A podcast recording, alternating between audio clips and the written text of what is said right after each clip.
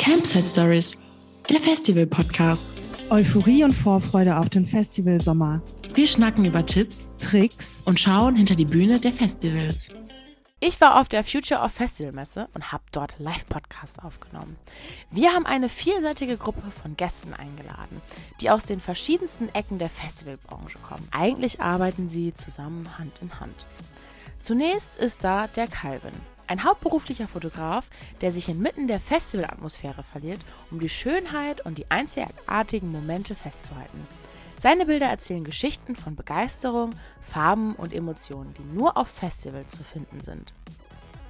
Dann haben wir dann noch Leona, eine Expertin, die auf der Messe Festival of Future ein Panel zum Thema Festival Marketing im Wandel moderiert hat. Und zu guter Letzt begrüßen wir Kevin vom Frontstage Magazine. Als Redakteur und Fotograf gibt uns Einblicke in die Geschichten hinter die Kulissen, die oft unerzählte Seiten des Festivallebens. Arbeiten diese unterschiedlichen Gewerke eigentlich alle zusammen? Ist da mehr als nur die offensichtliche Verbindung zwischen Marketing, Fotografie und Medien? Finden sie Wege, sich gegenseitig zu ergänzen und gemeinsam die Festivalerlebnisse zu formen, von denen wir alle so begeistert sind? Lass uns gemeinsam in diese faszinierende Welt eintauchen und herausfinden, wie diese verschiedenen Gewerke der Festivalbranche miteinander verschmelzen. Denn wir wollen doch alle eins, eine geile Zeit haben. Ich bin hier bei der Future of Festival mit Calvin und wir haben sogar ein kleines Publikum. Vielleicht mögt ihr mal ein bisschen applaudieren für den lieben Calvin. Danke. Aber nicht zu laut, bitte. Fotograf und hast äh, ja jetzt sechs Jahre für Festivals fotografiert. Ähm, magst du vielleicht ein bisschen was von deiner Arbeit erzählen? Mm, ja, also äh, Fotograf ist immer so, ja, bin ich natürlich, aber es erstreckt sich in ganz viele Themengebiete. Ich bin eigentlich, das unterscheidet mich vielleicht so ein Stück weit von, ich sage jetzt mal, den klassischen Festivalfotografen, komme ich eigentlich aus der Werbung und das ist nochmal ein anderer Ansatz in vielen Bereichen und ich finde es super spannend, die Bereiche dann zu kombinieren. Also das Wissen oder die Vorgehensweisen, die man in der Werbung anwendet, dann in solche Reportagejobs einzubringen, wo das eigentlich eher unüblich ist. Ähm, vom strukturellen Vorgehen, da können wir vielleicht gleich noch drauf eingehen. Ähm, ja, ich mache das seit sechs Jahren, ist für mich ein sehr großer Ausgleich, die ganze Eventbranche, weil einfach bei mir auch eine große Leidenschaft zur Musik besteht. Ähm, und klar, das ist der schönste Beruf, den man haben kann. Absolut. Also ich finde der äh, Social Media Content Creator für Festivals natürlich auch schön, aber als Fotograf hat man ja natürlich auch nochmal äh, die legendäre Chance, in Fotografen zu gehen oder direkt auf die Bühne dann halt den DJ oder den Künstler zu fotografieren.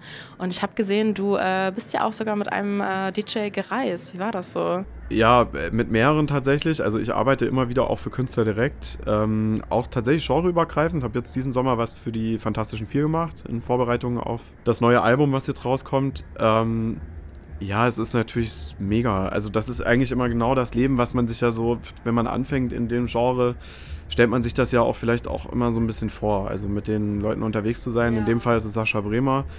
Und ähm, ich habe das Glück, dass da nicht nur eine sehr gute Zusammenarbeit entstanden ist, sondern ähm, auch einfach eine, eine ganz große Freundschaft.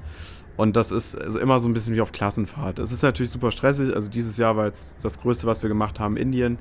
Ja, wo ich, genau, da waren wir wirklich nur fünf Tage, drei Gigs. Du sitzt quasi nur im Flugzeug oder im Hotel, aber du hast natürlich die Privilegien, in super kurzer Zeit super viel von dem Land zu sehen.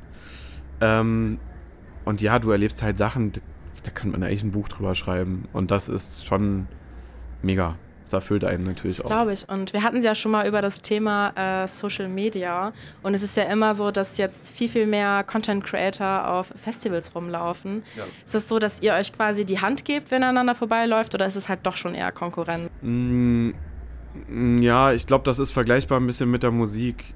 Äh, Im Grunde ist niemand Konkurrent und dann doch.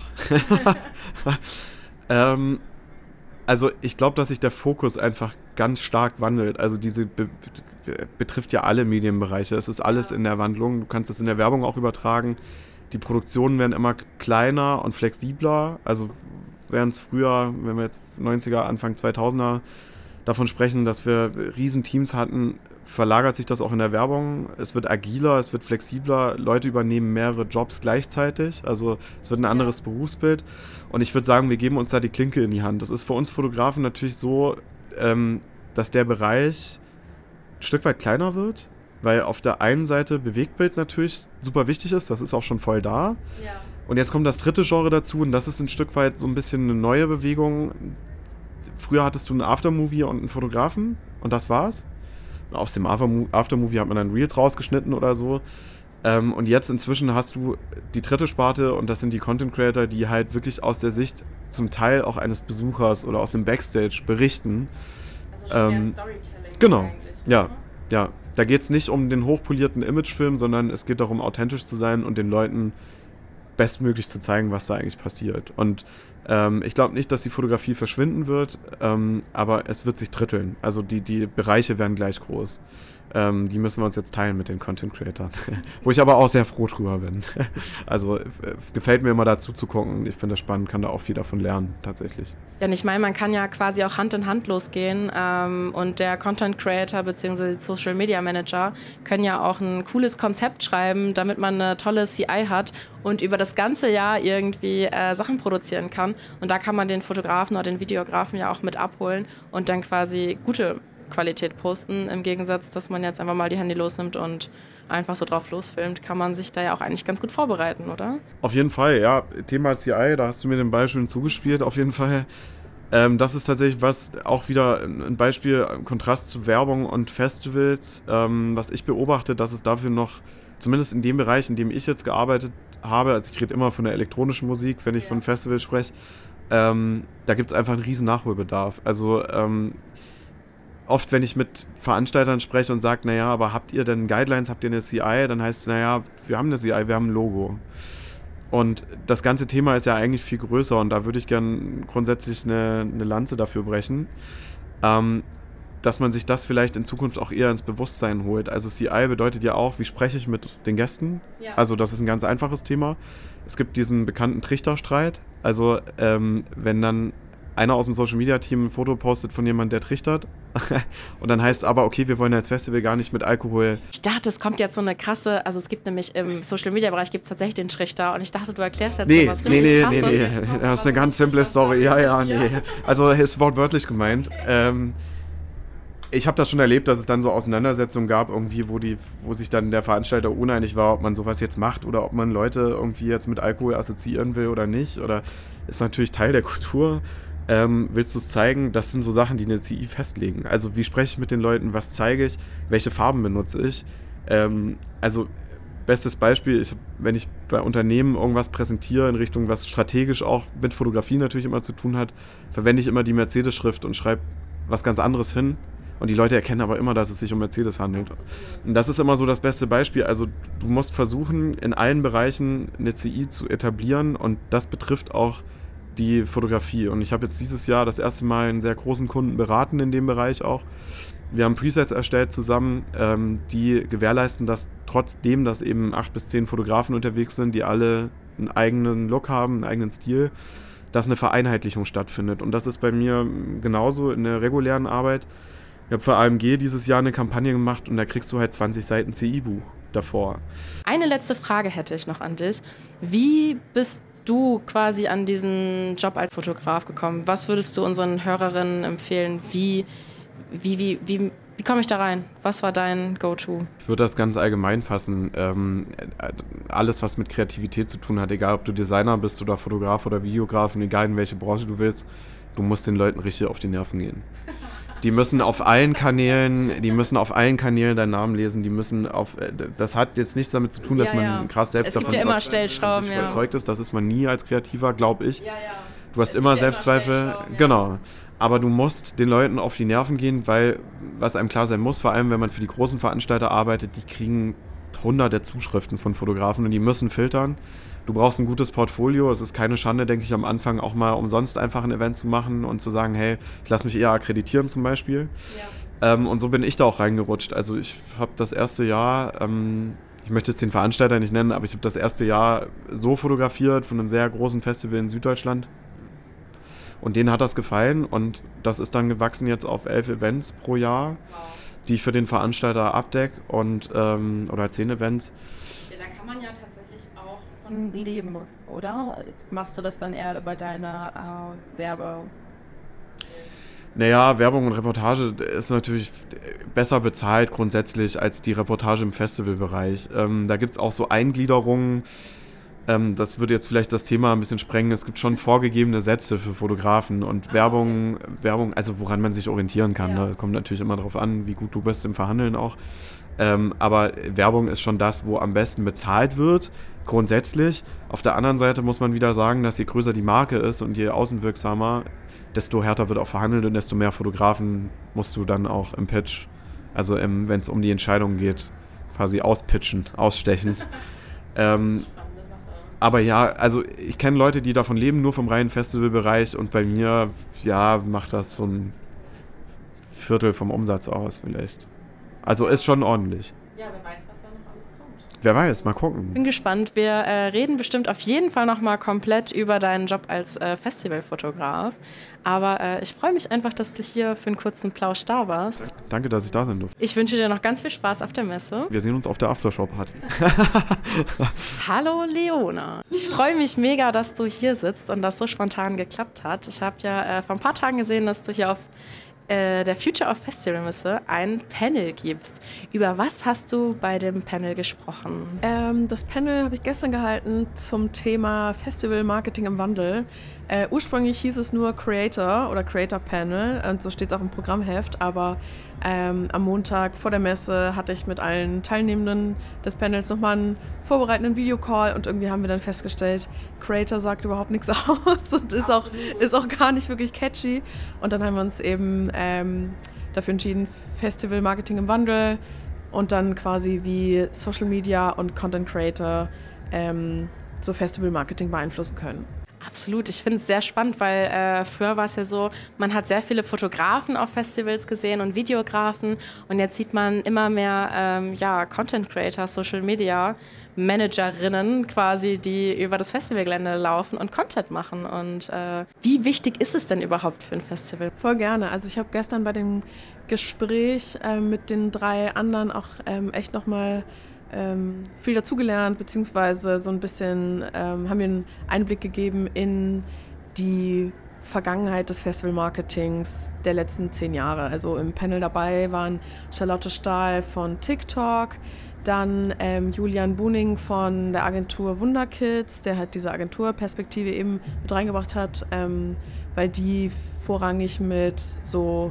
äh, Content CreatorInnen der Musikszene irgendwie arbeiten und die dann eben mit Festivals connecten. Und ähm, Jonas von FKP, genau. Ähm, und er, genau, ist halt irgendwie Pressesprecher und hat das Mera Luna Festival als Beispiel mitgebracht, äh, weil die dort schon, also mit Content Creators arbeiten.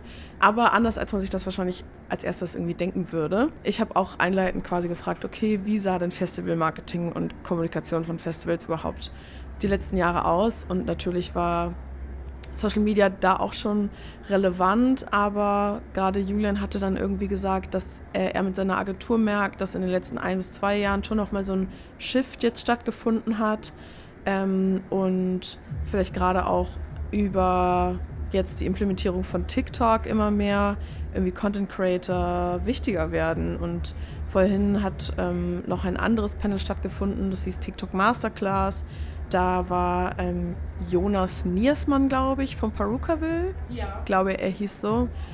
Und er hat quasi seine eigenen Beispiele vom Festival mal mitgebracht, was die so aktuell auf TikTok machen und hatte auch gesagt, dass irgendwie dieser UGC, also User-Generated Content-Stil, immer besser funktioniert und sich da TikTok und Instagram auch unterscheiden. Magst du vielleicht mal ganz kurz erklären, weil äh, wir haben ja einen Festival-Podcast und ich glaube, die Leute kennen sich nicht so viel mit Social Media Marketing mhm. aus, was, äh, was das genau bedeutet. Magst du das vielleicht einmal kurz erklären? Also meiner Erfahrung nach, ich habe jetzt noch nicht für riesige ähm, Festivals gearbeitet oder auch noch nie in so großen Teams wie Jonas das von Perucoville vorhin so angedeutet hat, wie die strukturiert sind und wie die arbeiten, das ist natürlich enorm mit was für quasi Hands und mit wie vielen Kameras und Handys da dann rumlaufen und Leute Content ja, ähm, festhalten.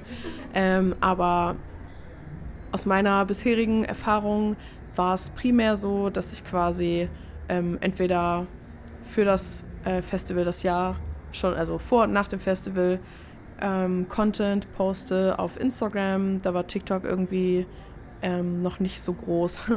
Und ansonsten Stories, guckt man, gucken, dass man die Leute quasi animiert, äh, gedanklich immer beim Festival zu bleiben und sich mit der eigenen Marke irgendwie zu identifizieren und dass man den Kontakt beibehält, dass die Leute Lust haben, Tickets zu kaufen und auch diese Experience immer wieder mitzunehmen und während des Festivals vor allen Dingen zeigen, was geschieht vor der Bühne, was geschieht hinter der Bühne, auf der Bühne. Ähm, natürlich ist ich glaube halt sogar, dass ähm, ich hatte vorhin ein Gespräch, dass bei so kleinen Festivals, die sich die Headliner quasi nicht leisten können, so die können sich halt nur einen Headliner wie zum Beispiel ja Provinz leisten. Da ist es natürlich ganz wichtig, dass du eine Community hast und dass die zum Beispiel, wir kennen ja beide das Wattenschlick und alle lieben das Wattenschlick. So die Leute wissen das Line-up gar nicht, aber sie kaufen die Karten, weil sie sich wohlfühlen. Und ich glaube, wenn das äh, Content Creator rüberbringen können, ich glaube, dann kann man als Festival auf jeden Fall viel mehr Karten verkaufen und schneller vor allen Dingen. Auch wenn man jetzt noch nicht die großen Acts hat oder zum Beispiel einen großen Act als Secret Headliner verstecken muss, weil das dann, mhm. ja. Du meinst jetzt für Festivals, also jetzt nicht am Beispiel des Wattenschlicks, sondern für andere Festivals. Genau. Mhm. Ja, bestimmt. Ähm, also die Zusammenarbeit mit Artists ist, glaube ich, da schon auch ein, ein Tool, was man total gut nutzen kann, wenn es dem Festival, also keine Ahnung, ich könnte mir vorstellen, dass manche, also beim Wattenschlick würde ich es jetzt nicht so sehen, dass, ähm, dass dort geplant ist, oh, jetzt machen wir mit fünf Artists pro Tag irgendeine Challenge und äh, das stellen wir dann online, sondern es ist, glaube ich, eher. Ja, so aber auch so der Blick hinter die Kulissen, meine ich. Also so das Team, äh, die Bühne, was gibt es da, was kannst du das erleben? Mehr über Aktivität ja. als über das Line-up die Leute zu catchen, sondern das Festival ist mein Herzensfestival, deswegen gehe ich dahin und nicht nur wegen der Musik. Und das habe ich ja beim Wattenschlick immer, dass ich komme einfach hin, weil die Menschen einfach toll sind. Und ich glaube, das kannst du über Social Media ja ganz gut transportieren. Ja, ich glaube auch, dass ähm, wenn Festivals natürlich äh, vor allen Dingen über die Musik funktionieren, über die Artists, die dort auftreten, aber das Wattenschlick beispielsweise sieht sich auch total als Familienfestival und da haben wir dann dieses Jahr auch irgendwie darauf geachtet, dass wir das so ein bisschen, weil es jedes Jahr eigentlich so eine Kinderecke gibt, die auch eigenes Programm hat, was jetzt nicht so groß publiziert ist und ähm, wo was auch nicht die ganze, das ganze Publikum jetzt unbedingt anspricht, aber trotzdem da kurz einen Fokus drauf zu werfen und das mitzuteilen, ähm, dass, dass es ein Familienfestival ist, Leute mit ihren Kindern kommen können, dass äh, man da keine Angst haben muss, dass die Kinder plattgetrampelt werden vor der Bühne, sondern alle super rücksichtsvoll sind und alles so ausgelegt ist, dass wirklich unterschiedliche Altersgruppen irgendwie da sind. Und wenn man eben so Schwerpunkte setzen kann, die außerhalb von Musik stattfinden, weil Musik ist so ein quasi der gemeinsame Nenner, den die meisten Festivals haben. Aber wenn man dort noch andere Schwerpunkte hat, die man auf Social Media zeigen kann, dann kann man sich da, glaube ich, schon auch mal von anderen Festivals abheben. Was wäre quasi der erste Schritt, wenn die jetzt sagen, so hey, ähm, wir möchten gerne mit Social Media anfangen? Was würdest du denen raten? Kann man sich da eine Agentur suchen oder geht man, stellt man einfach jemanden direkt ein? Wie würdest du da zum Beispiel kleinere Festivals beraten? Ich glaube, dass ähm, in, je nachdem wie klein das Festival ist, es natürlich immer schwierig ist, in so ehrenamtlichen Strukturen und sowas ähm, Leute zu entlohnen für Arbeit. Das ist ja eh in der Kulturbranche immer ein ja, schwieriges Thema. Aber ich glaube, dass man, wenn schon kein Geld äh, zur, also zur Option steht, dass man dann ähm, die Arbeitsbedingungen so komfortabel wie möglich machen sollte. Und gerade wenn man primär mit einem digitalen, also wenn das Arbeitsumfeld digital ist, weil es eben Social Media ist, äh, dass ich ich persönlich hasse es absolut, wenn es irgendwie keine geordnete Ordnerstruktur bei Google Drive gibt oder sowas. Ja, also das ja. sind so, so banale ja, Sachen. Aber ähm, ich arbeite gerade für ein äh, kleines Projekt, wo ich quasi die Social-Media-Struktur von null auf aufbauen konnte.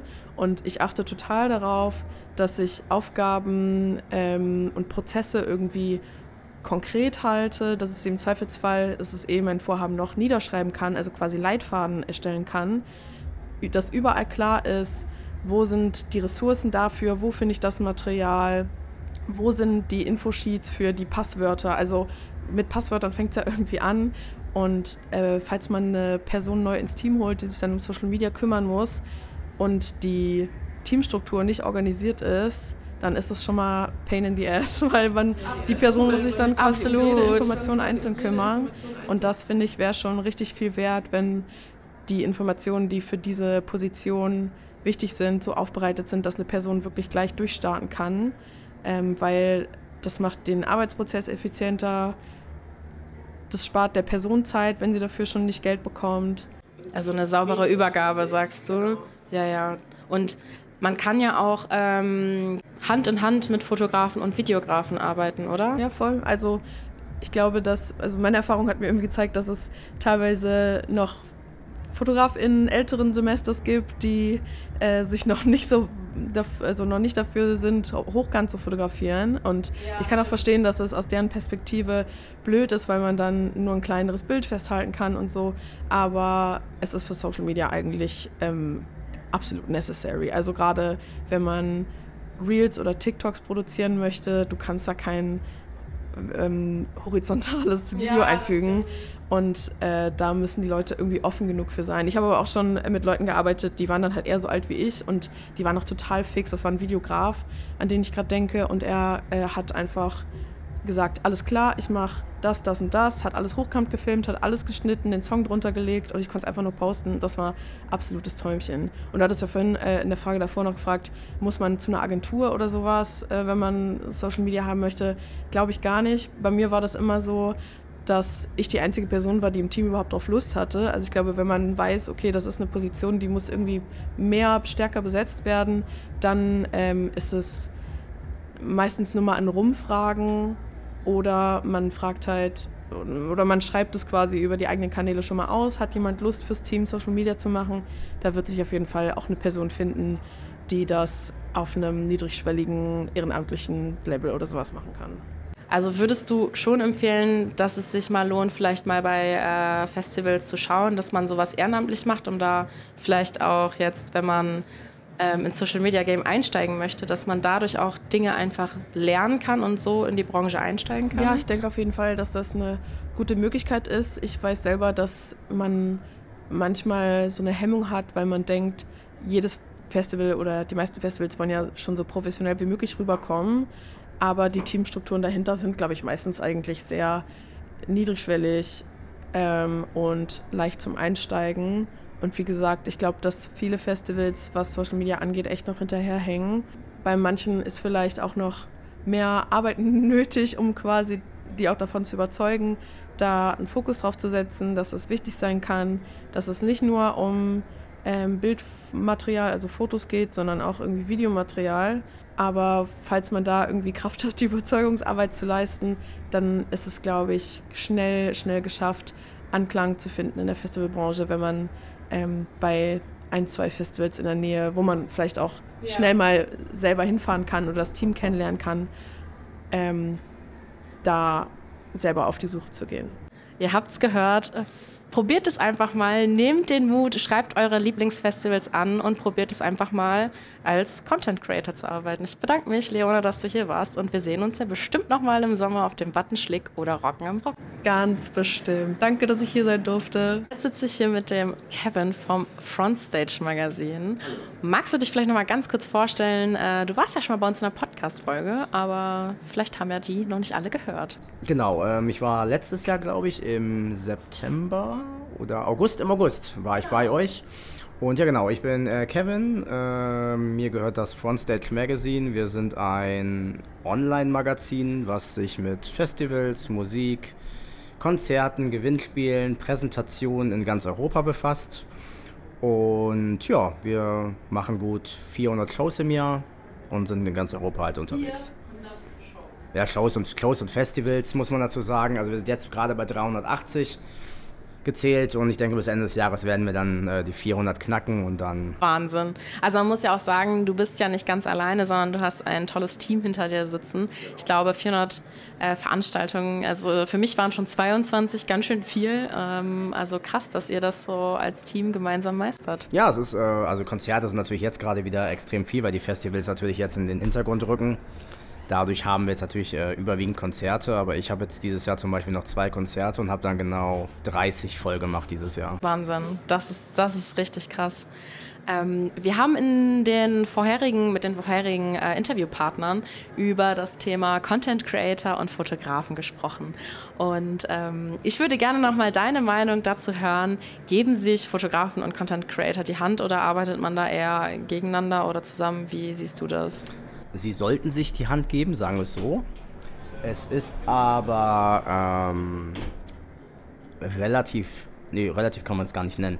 Ich glaube, dass es relativ schwer sein kann. Wir wissen alle, dass diese Creator oft eine erhebliche Reichweite haben und gerade durch ihre Videos auf den Festivals viel mehr Leute erreichen als wir Fotografen.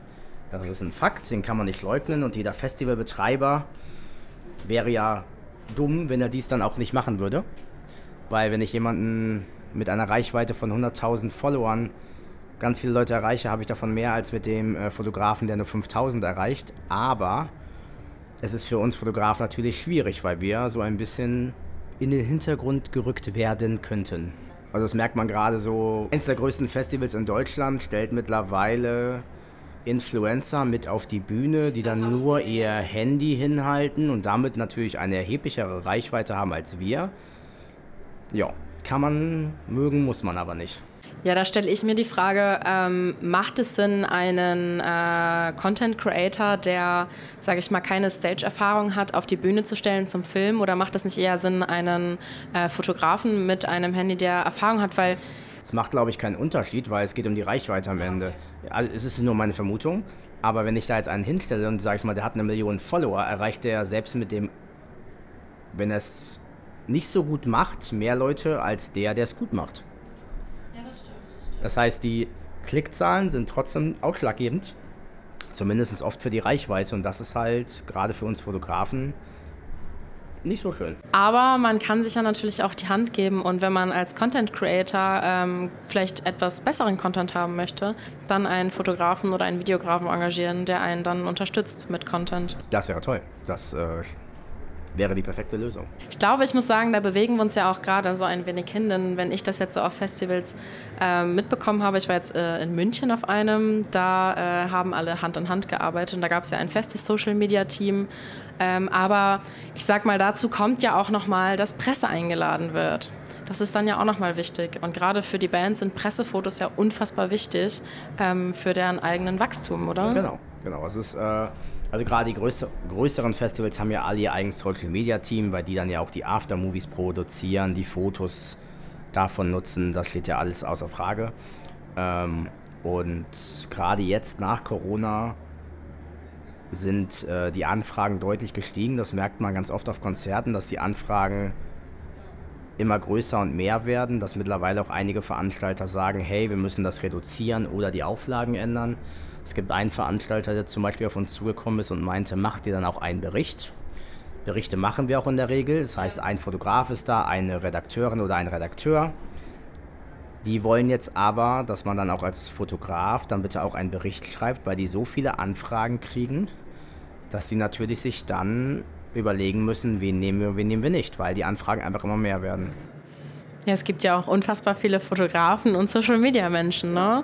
Absolut. Aber ihr habt ja auch eine eigene Website, ihr seid ja quasi ein Online-Magazin, wo dann äh, das Ganze auch publik gemacht wird und das hilft den KünstlerInnen und den ähm, ja, Veranstaltern ja eigentlich auch weiter, ne? Natürlich, also es ist äh, gerade, also wir haben jetzt zum Beispiel letzte Woche eine, äh, eine relativ bekannte Band aus UK, äh, da haben wir die Tour präsentiert und ähm, wir haben Fotos von denen gemacht auf der Show und die haben die natürlich allesamt geteilt. Das ist natürlich dann schön zu sehen, dass die Arbeit die man macht für die Acts, gewertet. Eine Frage habe ich noch dazu, weil oft ist es ja so, dass Fotografen akkreditiert werden oder eingeladen werden. Und ich muss sagen, ich finde es eigentlich ein bisschen unfair, dass ihr einen unfassbar guten Job macht, ähm, aber kein Geld dafür bekommt, weil ihr ja quasi. Das wir, ja, definitiv. Ja. Das ist aber je nachdem, wo man ist. Wenn du jetzt, sag ich mal, bei der Bild angestellt bist und yeah. bei, über dich über die Bild akkreditierst, dann wirst du natürlich von, deinem, von der Bild als Arbeitgeber auch bezahlt. Du musst halt ein Unternehmen haben, was dich auch bezahlen kann. Wenn jetzt aber eine Band auf mich zukommt und mir sagt, hey, wir würden gern deine Bilder haben oder ähnliches, dann sollte man auch dafür Geld nehmen. Also nicht sagen, ja, hier kannst du umsonst haben, weil da. Oh, den Fehler habe ich schon mal gemacht. Genau, und das, äh, das haben einige gemacht. Ah, okay. Und. Ich noch nie drüber nachgedacht, dass man da das, Also, erstens mal liegen die Bildrechte bei dir du hast die Bildrechte und wenn du jetzt die Band fragt, hey, dürfen wir deine Bilder nutzen, dann kommt es ja auch noch darauf an, wofür sie sie nutzen wollen. Wollen sie sie jetzt nur als Social Media Titelbild nutzen? Wollen sie damit eventuell Fotos drucken oder sogar eine CD bedrucken, die beiden, also das Album? Ähm, da musst du, da gibt es keine Alternative, dafür nimmst du auch Geld und wenn der Band das das wert ist, was es sein sollte, dann macht sie das auch. Es ist leider nicht immer so, es wird immer vorausgesetzt, viele können setzen voraus, ja, ist umsonst, äh, nehmen sich die Bilder einfach, aber wir haben das Recht an unseren Bildern und das sollte man noch beibehalten. Absolut. Und ähm, was du ja auch mir immer wieder sagst als äh, Content Creator, dass man sich auch vorher darum kümmern sollte, weil, äh, magst du mir das vielleicht nochmal erklären, wenn man jetzt diese ja, Bands fotografiert und filmt, ich darf die ja theoretisch nicht einfach auf Social Media posten, oder? Also man muss sich ja, da ja vorher schon... Nein, wenn du akkreditiert bist, hast du die Genehmigung, diese Bilder bei dir zu veröffentlichen.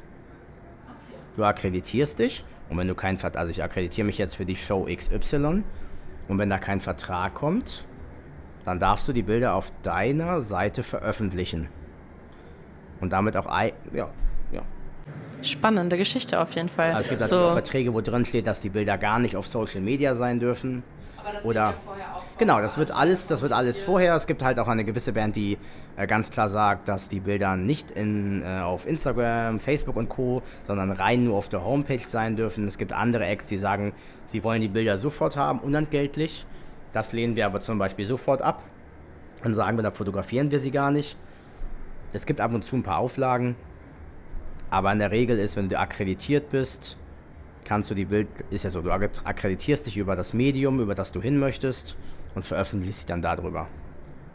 Was natürlich als äh, Podcast relativ schwierig ist, aber. Ähm, aber äh, ich muss mal so sagen, wir waren jetzt auf echt einigen Festivals, es hat immer wieder geklappt. Ähm, ich finde es sehr interessant, weil viele Wege führen halt nach Rom. Und wenn du auf ein Festival gehen möchtest, kannst du ja den Weg gehen über eine Presseakkreditierung, wenn du quasi Journalist bist. Und wir sind ja schon eher Journalisten als Content Creator. Aber du kannst dich ja natürlich auch als Content Creator bewerben oder eben als Fotograf. Und im Endeffekt arbeiten ja alle Gewerke trotzdem wieder irgendwie Hand in Hand für ja, Pressearbeit. Die, äh, es ist äh, drei Wege, die aufeinander kreuzen. Das ist genau.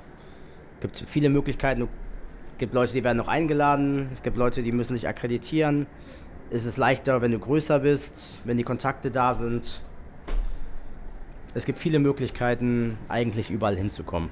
Ja, und für die ähm, Veranstaltenden ist es ja auch sehr, sehr wichtig. Also ich habe vorhin mit jemandem gesprochen, das Festival lief, hat einen guten Namen gehabt, dann haben sie aber den Namen verändert. Und dann ist natürlich die Frage, wo bleiben die Leute oder jetzt auch viele Festivals. Ich meine, wir kennen das ähm, Free for All. Es war früher unfassbar bekannt, alle haben es in meiner Gegend geliebt, aber jetzt so die jungen Leute kennen das Free for All leider nicht mehr. Und gerade bei so einem Festival, was mit Ehrenamt arbeitet, kann man natürlich viel mit Social Media und genau. Fotografie umsetzen. Ne? Ich glaube, das Free for All ist das letzte Mal, bevor es letztes Jahr das erste Mal wieder stattfand, das letzte Mal 2016 oder 2017 stattgefunden. Ja, genau. Und also wir präsentieren das auch zum Beispiel dieses Jahr und nächstes Jahr. Ähm, klar, wenn du dann, äh, sag ich mal, wenn mit, mit 2016 war ich 26, 22 Jahre sind sechs Jahre, kannst du dir hochrechnen, wenn die Teenies damals, weiß ich nicht, 10 waren, dann 16, dann kennen die das nicht. Woher auch? Also ja. das kennen dann entweder nur die Alteingesessenen oder über Zu Zufälle. Aber dass das dann die jüngeren Leute nicht kennen, ist ja eigentlich nur logisch. Absolut. Und da kann man ja durch äh, Social Media oder halt auch ähm, Zeitungs- oder Magazinarbeit sehr viel aus. Funktioniert ja auch gar nicht anders. Also du kannst die Leute ja nicht äh, erreichen. Klar, früher ging das noch anders. Aber heutzutage, gerade wenn du neue Festivals machst, da läuft alles über Social Media, Kampagnen, Kooperationen. Nur so funktioniert Verbreitung. Eine letzte Frage habe ich noch an dich.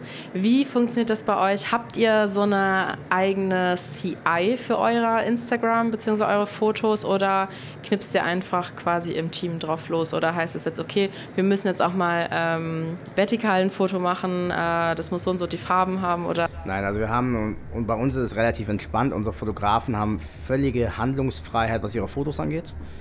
Ähm, wir haben, weil das auch ein kreativer Prozess ist, und jeder soll sich so kreativ ausleben, wie er sich mit seinen Fotos auslebt. Klar haben wir ein paar Regeln. Das fängt an bei, dass es immer in Dreierschritten hochgeladen wird.